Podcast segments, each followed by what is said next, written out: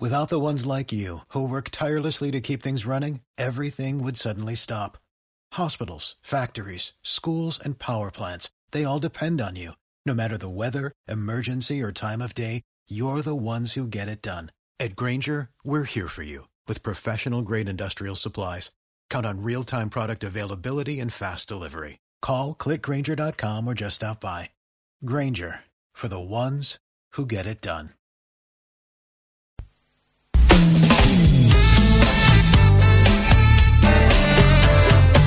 En el 107.2 de la FM Radio Estepona.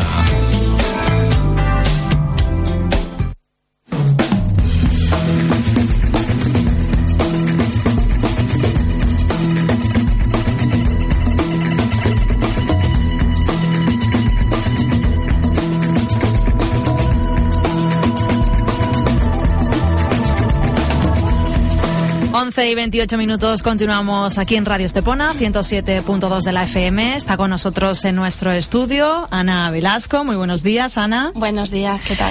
Bueno, lo anunciábamos al comienzo de este espacio por la mañana que íbamos a tener aquí en el estudio de Radio Estepona a Ana María Velasco Garrido, quinta teniente de alcalde y responsable del área de alcaldía y presidencia. Ella es abogada de profesión y se unió al equipo de gobierno hace ya un año, concretamente el 22 de mayo del 2011 y formó parte, entró a formar parte del Partido Popular cuando ganó las elecciones. Hace ya un año estuvimos con nosotros ayer a Manuel Aguilar.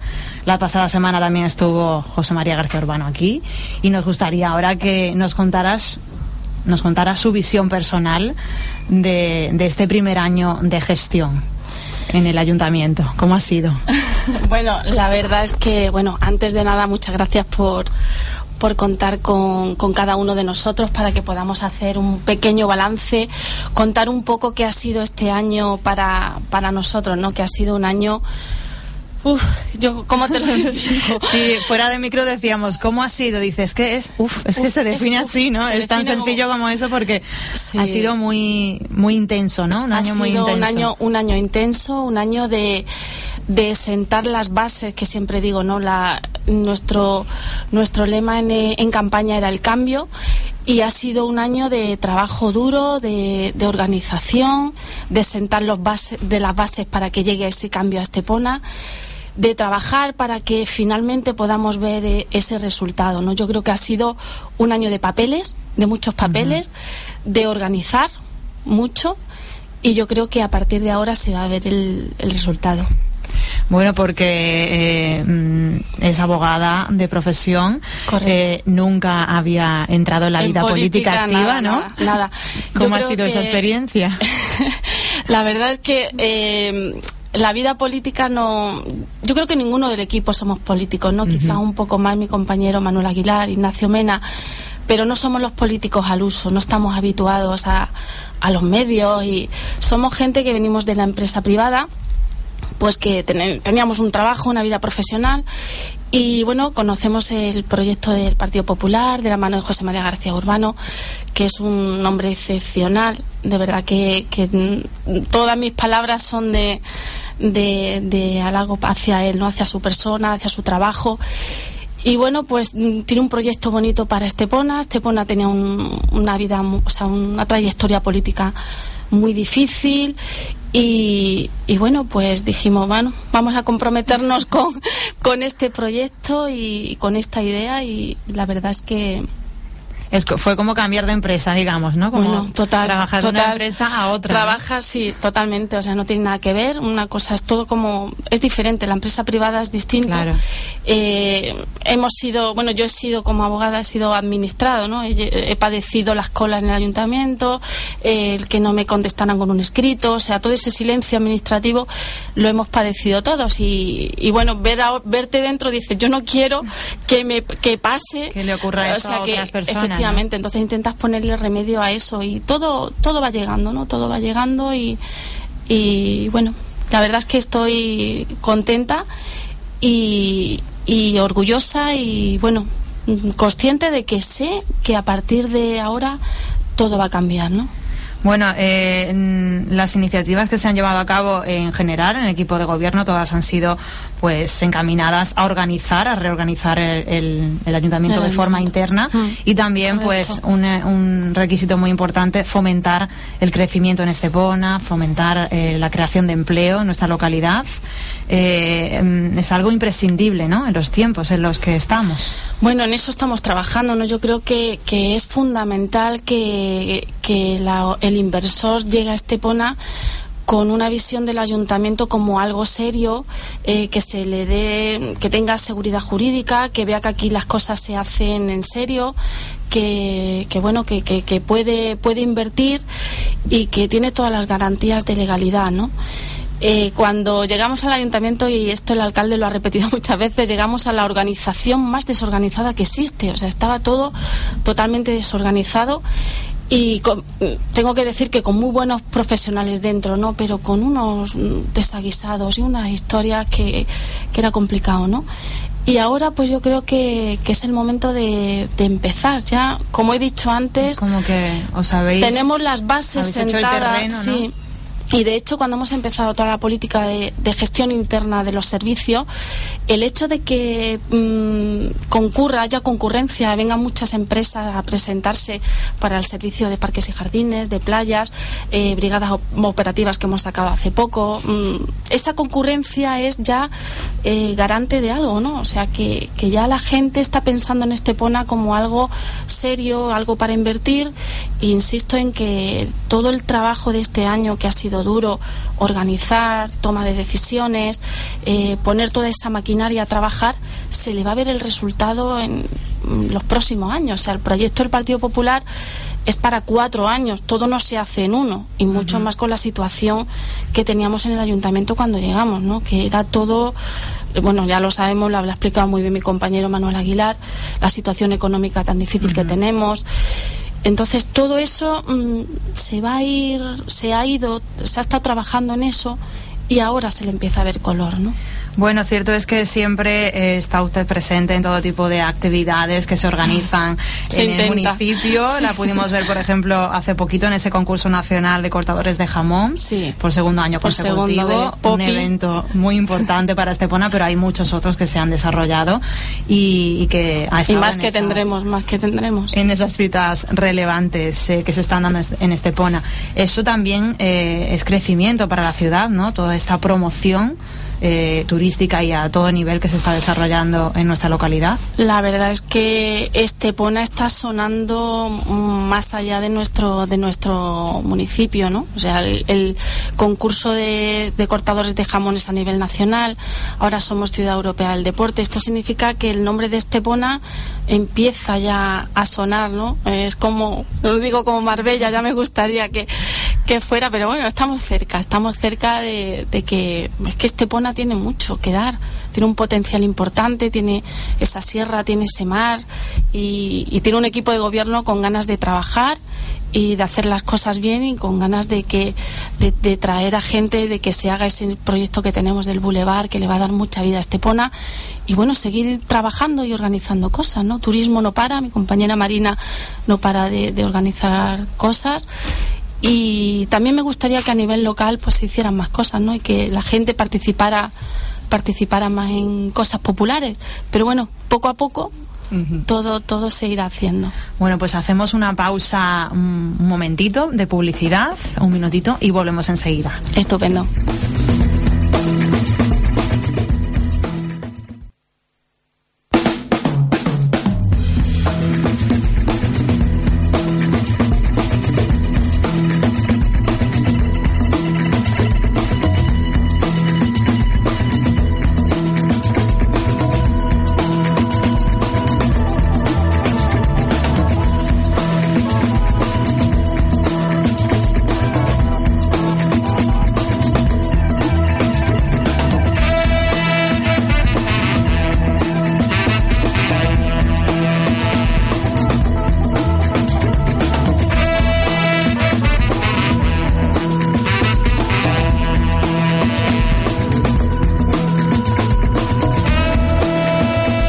Seguimos en Radio Estepona 11 y 39 minutos, justo ahora, y continuamos con esta entrevista que está con nosotros Ana Velasco. Eh, continuamos hablando ahora entre todos los proyectos que, que, se han desarrollado, que se han puesto en marcha.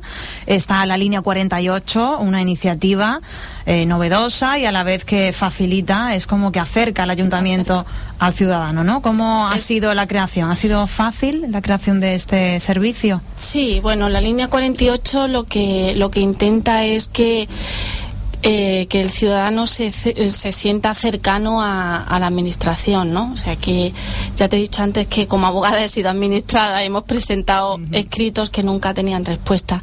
El objetivo de la línea 48 es, mm, pues precisamente que el señor que presenta un escrito, que tenga una queja sobre algo, pues se le llame y se le, se le informe de dónde está su escrito y, bueno, mm, qué, qué, qué trámites lleva, ¿no?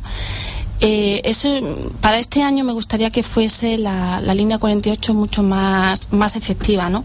Que no se limite solo como ha sido durante todo este año, que ha sido un poco puesta en marcha y también eh, condicionada por las circunstancias que teníamos económicas, que no se podían hacer con, con inmediatez todas las, las, solicitudes, las solicitudes que, no, que nos demandaban, ¿no? porque así todos son quejas de los ciudadanos de arreglo de algo, ¿no? como no teníamos ni, ni dinero y pues, Pero estaba se dedicó una brigada en especial para. Para la línea 48, efectivamente. Eh, pero bueno, como ahora pasa lo de la brigada, el tema de la gestión indirecta en la brigada operativas, se pues, externaliza, se externaliza el servicio, ¿no? Entonces la idea de esto es que cuando el ciudadano eh, mi objetivo, mm, me gustaría que, que, cuando el ciudadano presenta ese escrito diciendo eh, pues tengo una farola mm, en el suelo, la, mm, esto no, casi todos son, pues eso, problemas de, infraestructura, no este bordillo o este agujero o este banco, pues llamarle y decirle, mire, mm, tal día van a ir la, nuestra brigada operativa ya no son la empresa que sea a arreglarle su banco y ya luego su llamada de ya se ha hecho y tal y, bueno y que el ciudadano pues se sepa se sepa atendido porque realmente estamos para para eso, para servir a los demás, para dar ese servicio al ciudadano, ¿no? Y la línea 48 pues intenta que el ciudadano se siente se sienta cercano a la administración, se sienta atendido y se sienta que pues, que detrás de detrás de eso hay un detrás de su escrito hay una persona que lo lee y una persona que se interesa de que finalmente el resultado llegue, ¿no? Bueno, la seguridad ciudadana también es un aspecto importante. Ese es otro uf. que también preocupa al ciudadano de Estepona y eh, hace poco, por ejemplo, reforzasteis eh, la flota de vehículos de la policía local con cuatro vehículos. Cuatro vehículos con cargo una subvención de gestionada a través de Mancomunidad que venía de Diputación. Y bueno, pues ahí está, hay que rascar de donde podamos, ¿no? Y desde el consistorio se ha tenido que reorganizar también mucho eh, la situación interna, digamos, de, seguridad ciudadana en Estepona. Bueno, está un poco dividida, ¿no? Seguridad ciudadana antes era bomberos, protección civil, policía local, ahora policía local pasa a alcaldía, depende de, pues, del alcalde y en este caso de mí como concejal delegado, y por otro lado está seguridad ciudadana y, y bomberos, ¿no? Pues la policía local nos gustaría tener, como todo, ¿no? mucho dinero y poder sacar plazas a concurso, pero bueno, tenemos muy buenos profesionales y los medios que tenemos. Tenemos que, que, aprovecharlos todo, cuidarlos, invertir en seguridad ciudadana, una prioridad, es importante. Y bueno, la policía local está haciendo un trabajo bueno. Me gustaría, también tengo yo mi, mi, mi sueño, ¿no? Que el policía sea un policía cercano al ciudadano y no sea una persona de uniforme brusca, sí, el policía local. Como que imponga, ¿no? Sino que, que podamos acercarnos, hacerle cualquier consulta. Exactamente, que, que, sea a pie de calle. Exactamente, que pues como nosotros somos, o sea, el equipo de gobierno está para servir al ciudadano, la policía local especialmente eh, tiene esta vocación de servicio, ¿no? Y, bueno, pues eh, en ello estamos. Con lo que tenemos yo creo que, que irá bien.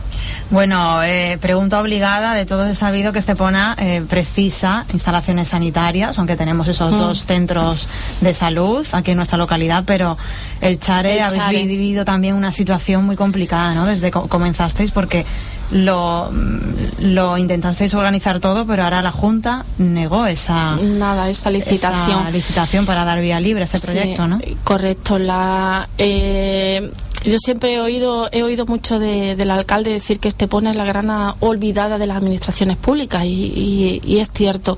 Tenemos ese hospital que no llega, los altos de Estepona, ese colegio que tampoco.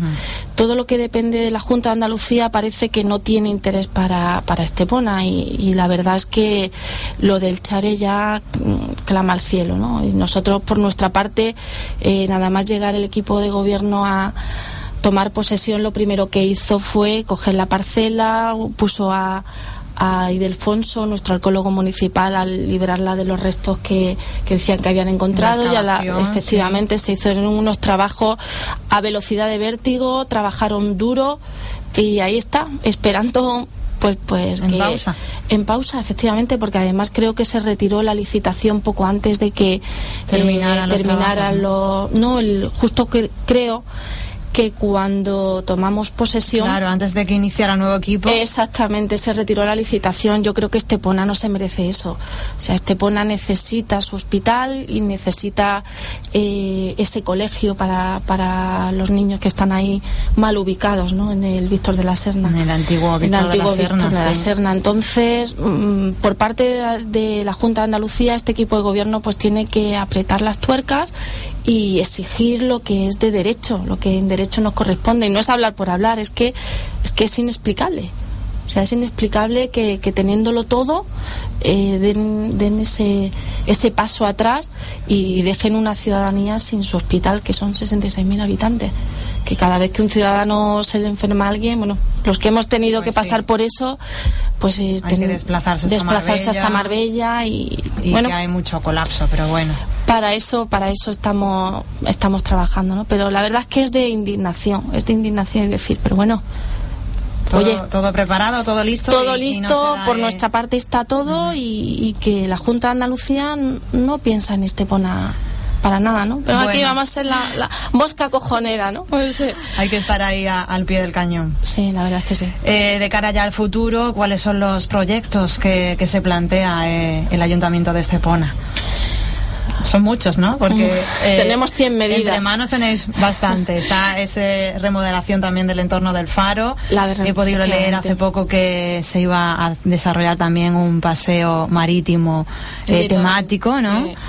Hay muchos muchos objetivos para, para Estepona. A mí me gustaría mucho que saliera, que está en licitación el tema del bulevar. El Gran Boulevard, que es una zona de ocio que vertebra las dos, perdón, las dos Esteponas y, la verdad es que le daría mucha vida, crearía muchos puestos de trabajo y conseguiríamos que el ciudadano de Estepona se quede aquí y no tenga que estar desplazándose a Marbella y, y buscando el ocio fuera de Estepona, ¿no? Que, también se lo merece. Bueno, pues si quiere... Hay muchos proyectos. Muchos Sí, porque vamos, aquí tenemos el Colegio Juan 23, también ha sido muy importante para Estepona, esa guardería del Parque Central, que también se está, finalizando ya las obras.